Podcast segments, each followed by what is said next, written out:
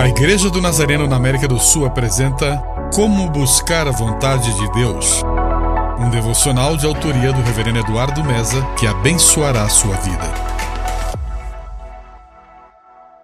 Como reagimos quando as coisas não acontecem do nosso jeito? Jonas havia deixado a cidade, mas ficou por perto, como se esperasse e desejasse sua destruição. Que atitude ruim!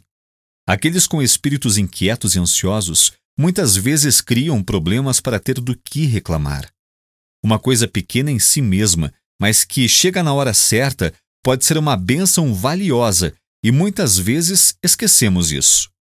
Pessoas com fortes paixões são propensas a cair diante de qualquer coisa pequena que as incomode, ou se elevar com qualquer coisa vaidosa de que gostam.